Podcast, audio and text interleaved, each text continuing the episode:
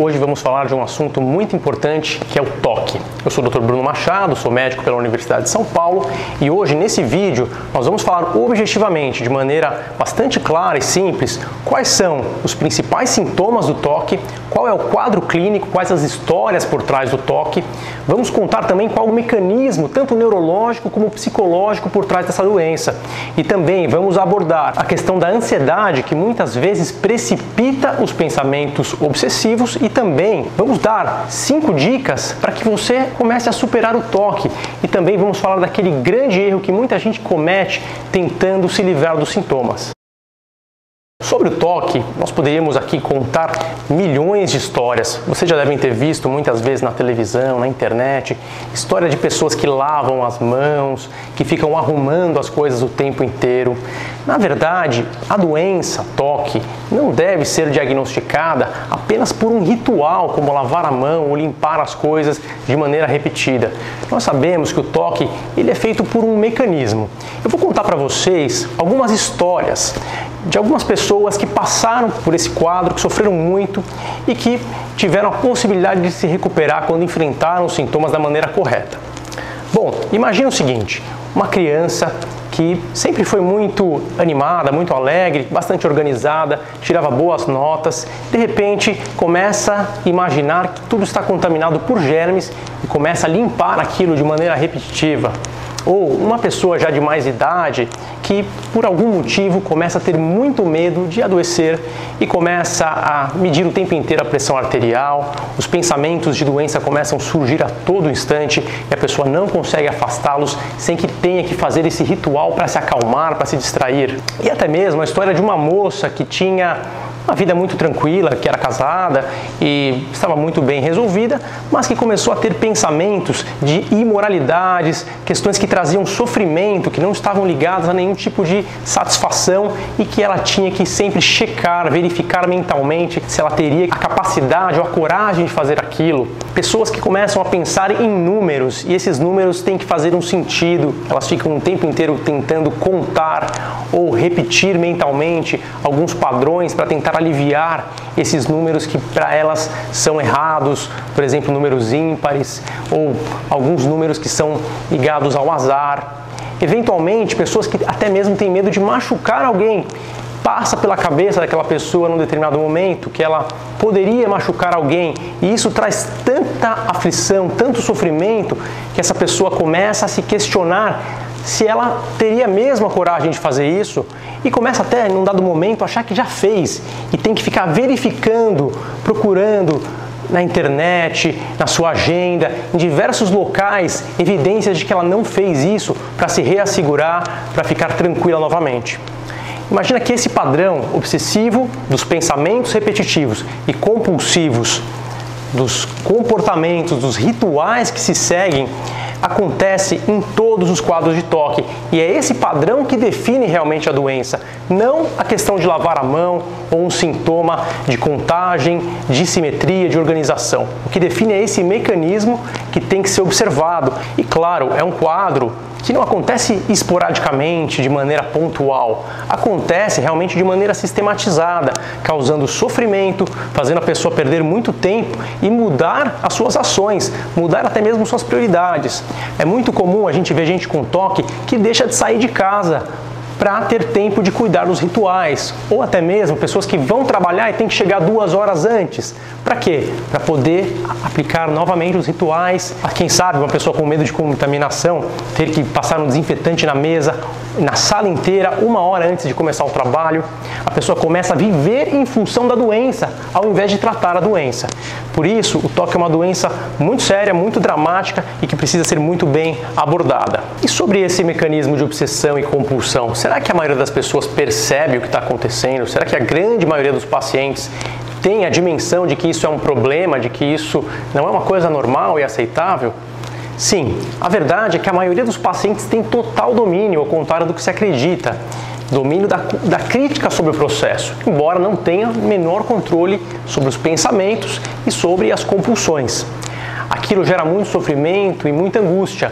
A pessoa tenta controlar aquilo de maneira racional, mas o processo acontece de maneira automatizada e a pessoa não consegue se livrar daquilo. Então, eu quero mostrar para vocês agora alguns mecanismos que estão implicados na gênese do toque, como esse processo se passa no sistema nervoso. Imagina que tem gente que, num dado momento, tem um pensamento de que a mão está contaminada, ou pensa, e se eu machucar alguém? E isso é visto como um pensamento bobo, que é minimizado pela nossa mente, e a gente segue a vida. E outras pessoas, após ter o mesmo pensamento, começam a manifestar o quadro patológico e começam a procurar entender o que está acontecendo, sofrem muito com aquele pensamento e começam a realizar os rituais. Por que, que tem gente que não desenvolve o quadro? Tendo esse pensamento passageiro na mente, e tem gente que o pensamento vem e fica, e até mesmo toques com diversos conteúdos. Ora a pessoa tem toque de higiene, ora tem toque de simetria, ora tem pensamentos de moralidade, uma série de sintomas dependendo do momento. Por quê? Porque o sistema nervoso da pessoa age de uma forma que eu quero mostrar para vocês agora. Nesse esquema do sistema nervoso central de uma pessoa que tem toque, quais são as estruturas que estão implicadas e por que, que acontece uma espécie de um curto-circuito durante os sintomas de toque? Bom, observa aqui. Eu estou mostrando para vocês aqui uma região chamada tálamo. Aqui na frente, uma região chamada córtex órbito-frontal. E aqui o córtex pré-frontal dorso-lateral. Essas regiões têm papéis muito específicos. No caso aqui, o tálamo tem o papel de trazer um alerta de perigo, de ameaça. E cabe ao córtex órbito frontal avaliar essa ameaça e ao córtex pré-frontal dorso lateral tomar as providências para resolver o problema. O que acontece no toque é que o tálamo manda essa informação, que significa ameaça, para o córtex pré-frontal, para o córtex órbito-frontal e, embora exista um processamento de avaliação, essa informação não volta, ela não chega de volta ao tálamo. Por quê? Porque aqui, nessa região central, uma estrutura que nós chamamos de gânglios da base não está trabalhando de maneira apropriada, essas estruturas não estão cumprindo o seu papel de acalmar novamente essa área que se chama tálamo. Então, eu quero que vocês observem que é necessário, para tratar o toque adequadamente, atuar em todos esses alvos, tanto com medicação quanto psicoterapia. Eu vou mostrar para vocês. Quando a gente prescreve um medicamento que aumenta bastante a serotonina num paciente que tem toque, essa região aqui, que nós chamamos de gânglios da base, passa a sofrer ação da serotonina. E o aumento da serotonina nessa região faz com que o sinal comece a voltar ao tálamo. Tanto por essa via quanto por essa, fazendo com que a estrutura fique novamente tranquilizada e que se acalme e que não mais mande os estímulos de alerta para o córtex orbitofrontal e para o córtex pré-frontal. Ah, mas e a terapia? Eu acho que a terapia também é importante para uma pessoa que tem toque. Com certeza, a terapia é super importante. Onde age a terapia? Age nessa região, no córtex órbito-frontal. E também no córtex pré-frontal. Então, quando você faz um tratamento apropriado, com as medicações corretas, com a dose adequada, um medicamento que seja fortemente serotoninérgico, que funcione para aquele paciente especificamente, com paciência para guardar o tempo necessário, porque é muito demorado, não costuma ser rápido, e combina esse tratamento com uma terapia comportamental cognitiva, você tem grandes resultados e é isso que a gente preconiza como ideal para a grande maioria dos pacientes. São raras as exceções de pacientes que não vão responder a esse tipo de tratamento, que vão precisar de outras ferramentas aí muito mais distantes e que em geral nem são tão eficazes assim. Uma dica super importante, a primeira dica de hoje, para quem quer tentar superar o toque, é começar a prestar mais atenção não só nas compulsões, não só nos rituais, mas na ansiedade por trás, a ansiedade que muitas vezes alimenta a obsessão. Aqueles pensamentos obsessivos, repetitivos, muitas vezes estão sobrepostos a um quadro ansioso muito, muito intenso. Muita gente tende a olhar para os pensamentos de maneira muito séria, como se os pensamentos fossem verdadeiros e provocassem um temor enorme. Muita gente sempre olha para os pensamentos como sendo algo próprio delas mesmas. E isso realmente não é verdade. A gente sabe que a nossa mente é uma máquina de produzir pensamentos, ela sempre procura hipóteses, em geral, hipóteses negativas. Muitas vezes a pessoa que tem toque, ela confunde aquele pensamento com o que é dela próprio e começa a achar que aquilo é um problema. E aquilo, na verdade, não teria que ser visto como um problema, porque aquilo é apenas uma hipótese que o cérebro elaborou diante de uma situação.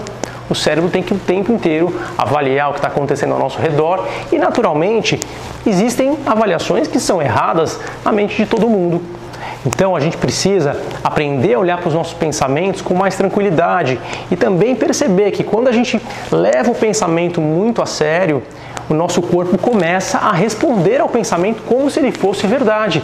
E o coração fica mais acelerado, os músculos ficam mais tremos, a gente começa a ter sudorese, começa a ter gastrite, sintomas físicos, simplesmente pelo fato de acreditar, de levar muito a sério aquele pensamento que deveria ser deixado ali de lado, que deveria deixar ir embora e a gente acaba se agarrando a ele e quer dar toda a atenção a ele. Então a nossa primeira dica de hoje é observar a ansiedade.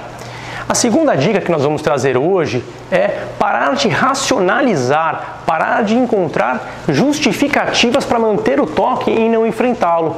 A gente vê que tanta gente tem toque há muito tempo e começa a achar subterfúgios, desculpas para manter o toque.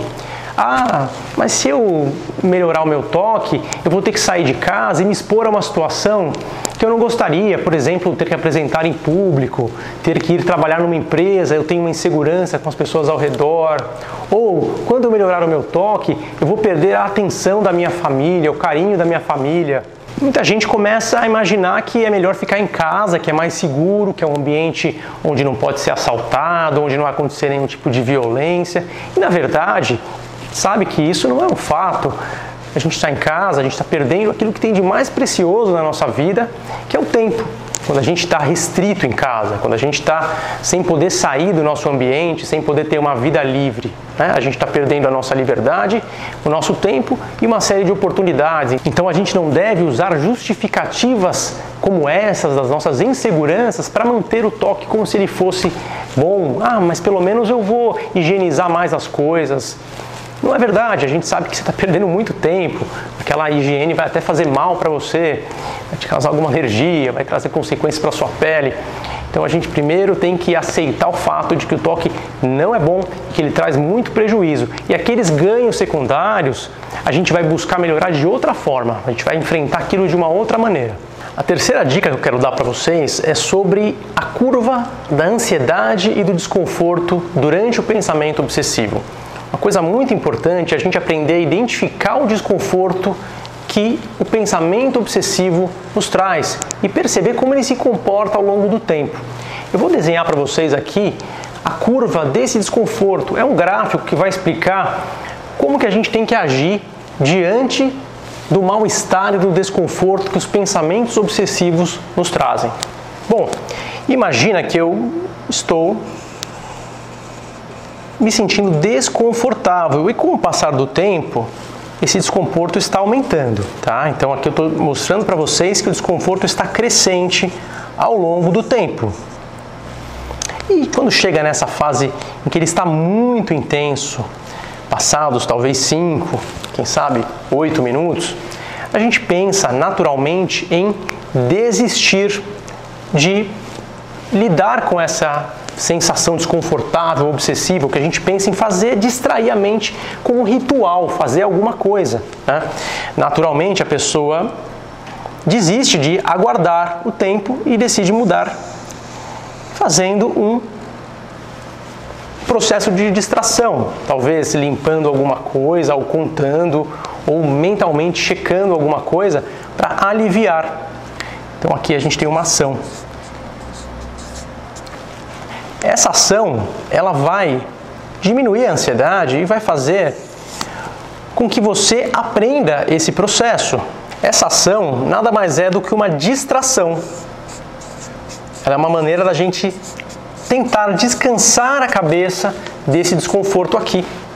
Porém, quando a gente faz isso, a gente acaba dando ainda maior importância para o próprio pensamento. Ele começa a ganhar mais corpo na sua mente, ele começa a ganhar mais concretude, ele fica mais relevante. E quando você volta a sentir o desconforto, ele acontece de maneira até mais intensa. E muitas vezes, repetindo esse comportamento, isso aqui se torna uma compulsão, se torna um processo automático, ao ponto até de você não lembrar mais do pensamento inicial de você ficar só repetindo, repetindo, repetindo, sem nem mesmo às vezes, depois de muitos anos que se passa, saber qual foi o pensamento que fez isso acontecer. Agora, se a gente não faz nada com esse pensamento, deixa a nossa vida seguir de alguma forma, tenta deixar o pensamento lá, tenta fazer uma outra coisa, o que acontece é que o desconforto começa a diminuir e vai embora. Então aqui a dica é aprender a observar que talvez em 10, talvez em 15 minutos, você consiga perceber o desconforto diminuir. E conforme você mantiver essa estratégia de desdenhar do pensamento, deixar ele lá e não fazer nada, naturalmente você vai tender a se recuperar, você vai tender a não apresentar os sintomas de compulsão. Então é muito importante a gente aprender a reconhecer esse processo, que pode ser um processo de superação ou um processo de reforço desse sintoma, desse quadro compulsivo que é repetitivo e desconfortável e incapacitante. A quarta dica que eu daria hoje é para quem tem a compulsão muito intensa e nem sequer lembra dos pensamentos foca muito mais na compulsão do que propriamente no pensamento. É muito importante a gente identificar a ansiedade e o pensamento obsessivo que leva à compulsão para permitir o tratamento. Quando a compulsão é muito intensa e muito repetitiva, muitas vezes a pessoa tende a nem falar mais do problema obsessivo que precipitou aquele quadro. Então, num processo de psicoterapia, é super importante que o profissional busque abordar, desvendar esse mecanismo que muitas vezes aconteceu muitos anos atrás e não está sendo mais expresso naquele primeiro momento, naquele primeiro contato com o profissional. Uma quinta dica é a gente saber que o toque faz a gente desconfiar de tudo muitas vezes. A gente tende a não acreditar em nada. Não acreditar na gente, não acreditar nos profissionais, não acreditar em tratamentos. A gente pode achar que um tratamento é um problema que vai trazer a gente uma série de efeitos colaterais e que vai ser muito mais nocivo, vai trazer uma série de outras fantasias e de pensamentos que também se tornarão obsessões e compulsões. Então, a gente não pode ter medo de pedir ajuda. Primeira coisa que a gente tem que lembrar quando a gente pensa em procurar um profissional e hesita: será que a doença não está me freando? Não está me fazendo olhar para o tratamento novamente como se fosse um sintoma do toque, como eu tenho lidado com todo o resto? Então, a quinta dica seria essa. Agora, para finalizar o vídeo, eu vou trazer um grande erro que muita gente comete tentando se livrar dos pensamentos. A primeira coisa que a gente tem que entender é que quando a gente tenta se livrar de um pensamento, quando a gente tenta expulsar um pensamento, um pensamento que pode ser de contaminação, de doença, quando a gente tenta de alguma forma fazer com que ele se afaste da gente, o que nós estamos fazendo é reforçando a importância desse pensamento. A gente está colocando todo o nosso aparato mental voltado para esse pensamento e dando a ele destaque. Nós estamos colocando ele sob holofotes e fazendo assim com que ele ganhe uma proporção ainda mais desastrosa. Mas como é que eu vou fazer? Eu não tenho como me livrar dos, dos pensamentos? Como que eu faço? A verdade é que você tem que fazer o tratamento medicamentoso, psicoterapêutico, mas além disso, é importante que você aprenda que você não pode se livrar dos pensamentos, que você não pode empurrá-los para fora. O que você pode fazer, e funciona muito bem, é aprender a desdenhar do pensamento, aprender a deixá-lo lá, a dar menos importância para ele e tentar seguir sua vida em paralelo. Quando você faz isso, naturalmente você tira os holofotes da sua consciência daquele pensamento.